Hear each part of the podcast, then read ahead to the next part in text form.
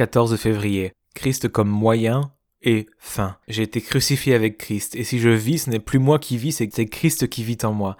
Si je vis maintenant dans la chair, je vis dans la foi au Fils de Dieu qui m'a aimé et qui s'est livré lui-même pour moi. Galates 2.20. Pourquoi Dieu a-t-il créé l'univers et pourquoi le gouverne-t-il comme il le fait? Qu'est-ce que Dieu accomplit?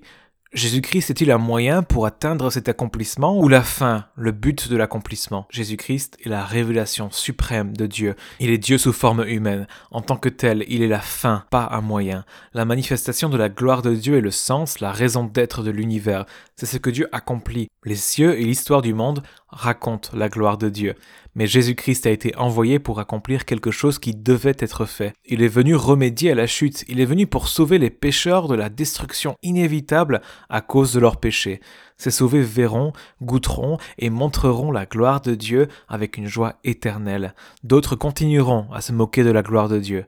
Ainsi Jésus-Christ est le moyen par lequel Dieu a accompli ce qu'il voulait dans la manifestation de sa gloire pour le plaisir de son peuple personne ne verrait, ne goûterait et ne célébrerait la gloire de Dieu sans l'œuvre salvatrice de Christ. Le but de l'univers échouerait. Donc Christ est un moyen. Mais dans cet accomplissement à la croix, alors qu'il est mort pour des pécheurs, Christ a révélé l'amour et la justice du Père de manière suprême.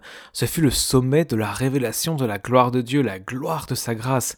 Par conséquent, au moment même de son acte parfait comme moyen du dessein de Dieu, Jésus devint la fin de ce dessein. Il est devenu dans sa mort à la place de pécheurs et sa résurrection pour leur vie la révélation centrale et suprême de la gloire de Dieu.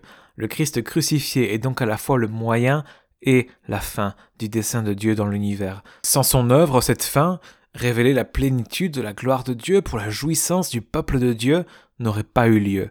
Et c'est dans cette œuvre, ce moyen, qu'il est devenu la fin, celui qui sera toujours et à jamais le centre de notre adoration, alors que nous passons l'éternité à voir et à savourer de plus en plus ce qu'il a révélé de Dieu quand il est devenu malédiction pour nous. Jésus est la fin pour laquelle l'univers a été créé, et le moyen permettant aux pécheurs justifiés de jouir de cette fin.